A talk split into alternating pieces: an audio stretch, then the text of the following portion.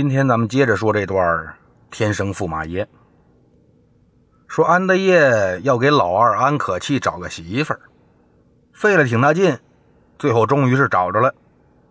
但这家人呢，贫贱不堪，没钱还不上进，是卢龙县出了名的二流子。大家就都劝安德业说：“您找谁家不好啊？非找这老侯家干什么呢？”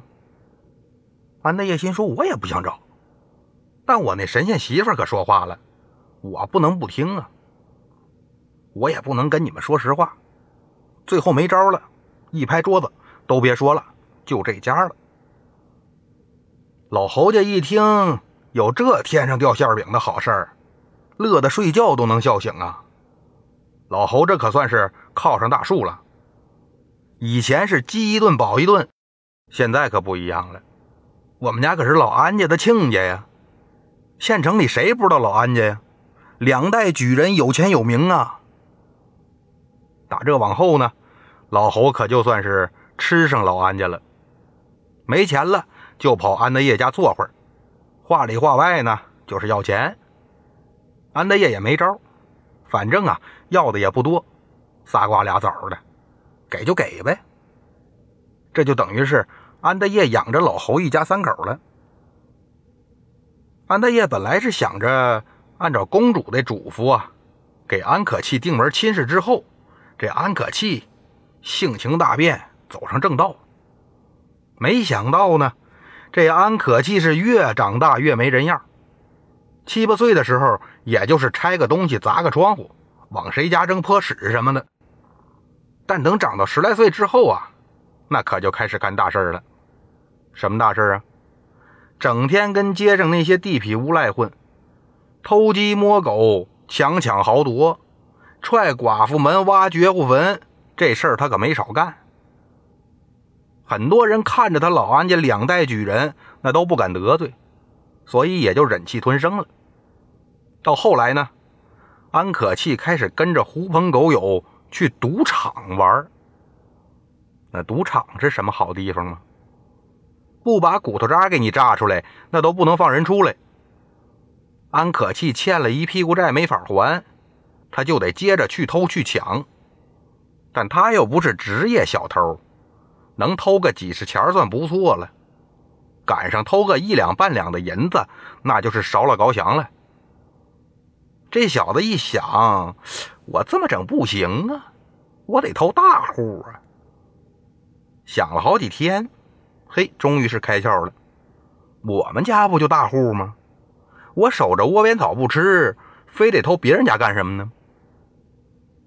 所以打这往后，安德业就发现了，自己家时不时就少点啥，什么字画、古董啊，花瓶、手串啊，总丢。最开始呢，还以为是下人手脚不干净，但转念一想。这些下人在我们家可是十几年了，没发现他们有这爱好啊。后来是一拍脑袋想明白了，这是安可气呀。这小子从小到大就混，看来啊，他这是把家里当金库了。这一天呢，安德业坐在屋里正生闷气呢，想着等安可气回来好好收拾收拾他。没想到安可气没回来。四五个官差上门了，安大爷打眼一看，这官差后边还牵着一位呀，五花大绑啊！再仔细一看，哟，这不安可气吗？人官差倒是客气，见了面一拱手：“安老爷好，您家公子跑李大夫家偷东西去了，让人给抓住了。不过呢，什么都没偷着。大老爷一审。”他说是您加工资，李大富也挺给您面儿，一听这个就不告了，说反正也没丢东西，兴许啊是小孩子觉着好玩，回去让安老爷管教管教就得了。安德业一听怎么着，丢人都丢到衙门去了，这不给我们老安家脸上抹灰吗？二话不说，抄起鸡毛掸子就是一顿抽啊！官差一看，得，反正人送回来了。您爱怎么抽怎么抽呗，打死了也跟我们没关系。打个招呼，赶紧走了。安德业这通打可是没留手。安可气从小到大虽然说不听话，但安德业一手都没打过他。这回是真气坏了，鸡毛掸子抽折五根眼瞅着安可气躺地上动不了了，这才停手，把家里那丫鬟婆子吓得呀一声都不敢出。等着看安德业打完了，赶紧把安可气抬屋里请大夫去了。即便是差点被打死，安可气也没改好。他是好了伤疤忘了疼，继续的偷东西，偷自己家的，偷别人家的，有了钱就去赌，输了继续欠钱，他就得接着偷。安德业是打也打不服，说也说不好，拿这小儿子是一点办法都没有，只能是眼睁睁瞅着他败家。咱说老二安可气不上进，但他大哥安大气的确是挺成器。前面说了，十二岁考了个会员，转过年来十三岁进京殿试，考了个进士及第。十三岁的进士啊，这就是神童啊！皇上那儿都挂了名了。但朝廷一看，这孩子功名虽说有了。岁数还是有点小啊，这么着吧，你先别当官了，回家呀，接着读书去。等你到了二十五岁，我们一准给你安排个官当。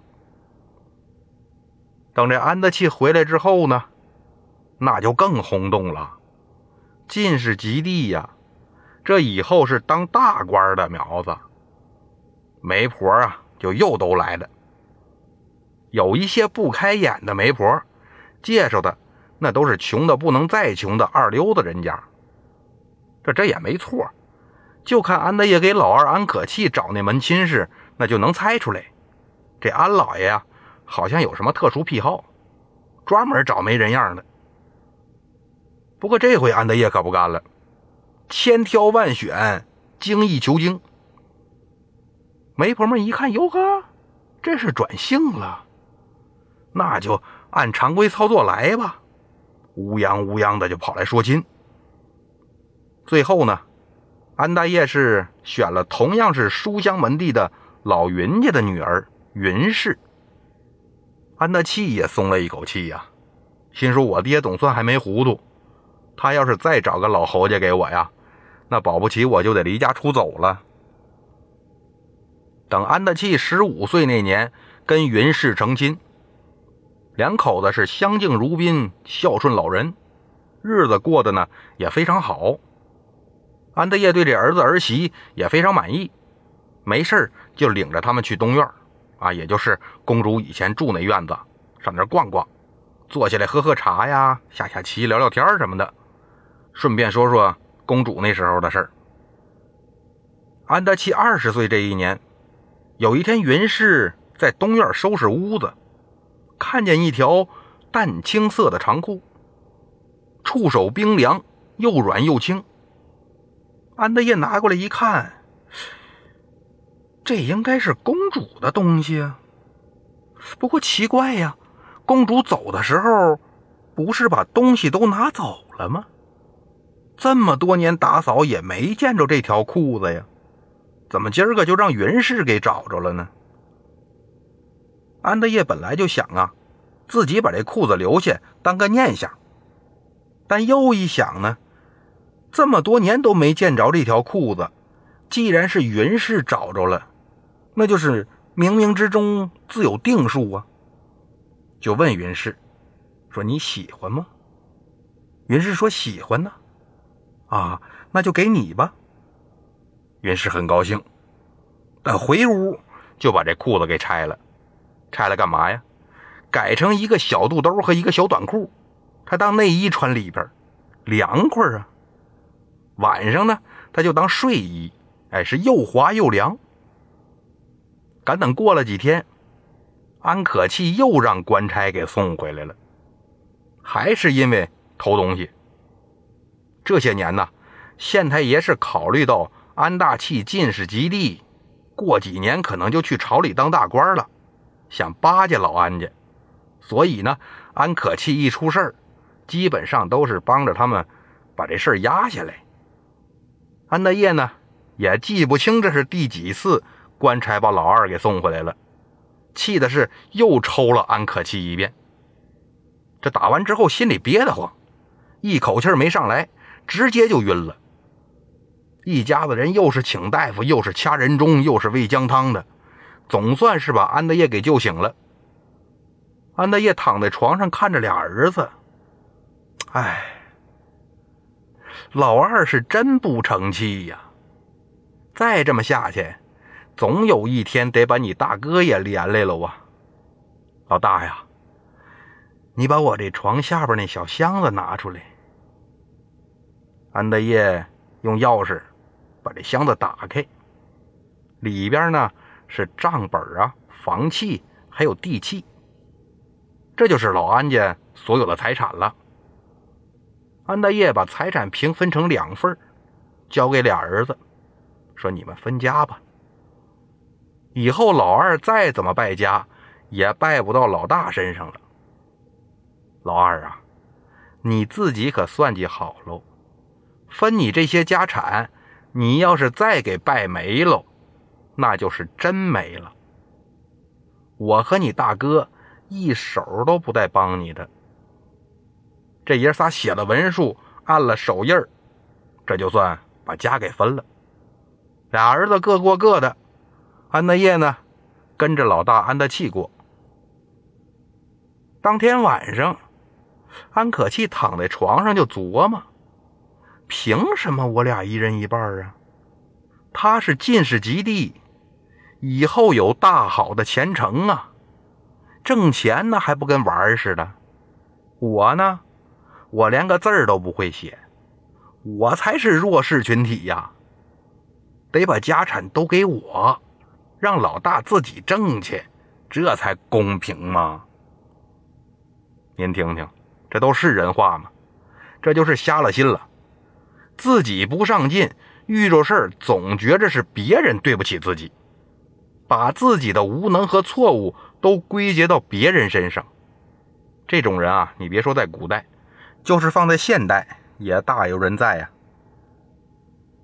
安可气躺在床上，越想越不是滋味心说：“我要是把老大一家都杀喽，那家产不就我的了吗？”所以等到夜深人静，这安可气估摸着安大气也该睡熟了。他拎着一把砍柴用的大砍刀，摸黑挑开安大气的房门，悄悄的就来到床前，挑开床帘，一点儿没犹豫，抬手就是一刀。本以为这一刀得喷出血来，没想到非但没喷出血，反倒是跟砍在大铁块上似的，当，震耳欲聋，直冒火星子。这可把安可气吓坏了，他借着火星子一看，原来是嫂子云氏躺在外边，刚才那一刀就砍在云氏身上了。安德气和云氏也被那当的一声给震醒了。安德气扑棱一下坐起来，抬眼一看安可气，老二干什么呢？安可气听大哥这么问，他也不知道怎么回呀，拎着柴刀转身就跑。他也不敢回自己房，直接出了宅子，找那些狐朋狗友去了。等第二天，安德业知道安可气拎着柴刀去砍安大气，气得浑身哆嗦呀。他这病就更重了，没上三个月，撒手人寰。死之前呢，他把安大气叫到床前，说：“老大呀，我估计呀，自己是不行了。”你一直都有出息，我不惦记。倒是这老二啊，我得嘱咐你两句。虽然说是混蛋，但终归他不是你弟弟吗？要是有一天他吃不上饭，你就给他俩铜钱儿让他吃个饭。还有啊，他那婚事，你可别忘了。等老侯家那姑娘十五岁，你就赶紧让他俩成亲。说完，一口气儿没倒上来，咽了气儿回天上当神仙去了。安大器悲痛欲绝呀，安排好了父亲的丧事，让人满城去找安可气，说：“你赶紧回来给老父亲送终。”安可气一听安德业死了，非但不伤心，反倒还挺高兴。行啊！这回可算是没人打我了，以后我爱怎么着怎么着，我看谁敢管我。不到一年的功夫，安可气分的那些田产呐，可就都让他给败光了。安可气一想，我可别守着金矿吃土了，还是上安大器那儿要钱去吧。这安大器呢，也挺听他爹的话。弟弟来了，说没钱，就给他十个铜钱够你吃顿饭。你赶紧吃饭去吧。安可气是越想越憋屈，这不是拿我当要饭的吗？不行，我得告他。他就跑到衙门呐，去告安大器，说安大器独吞家产，不给自己分钱。但话说这么多年了，县令也知道安可气是个什么玩意儿。都懒得打他，让衙役举着水火棍就把安可气给撵出去了。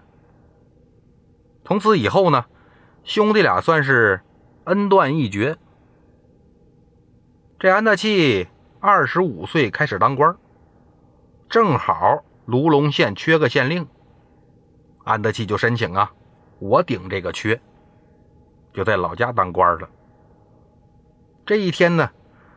安德器正在官宅里喝茶看书，突然就想起来了：“哎呦，我怎么把安可气这婚事给忘了呢？我爹和我娘都说了，得给他安排婚事啊，得让他成亲呢。但是也不知道我这弟弟这些年是怎么过来的呀，我得找找他。那县太爷想找人，还有找不着的吗？没过半天。”捕快就回来了，回大人，您弟弟啊找着了。哦，现在在哪儿啊？这个，这个，这不太好说，但讲无妨。他欠了别人的钱还不上，差点让人打死。现在呀，让人逼着在青楼里边当大茶壶呢。好了，今天的故事。就到这里了，咱们下集接着说。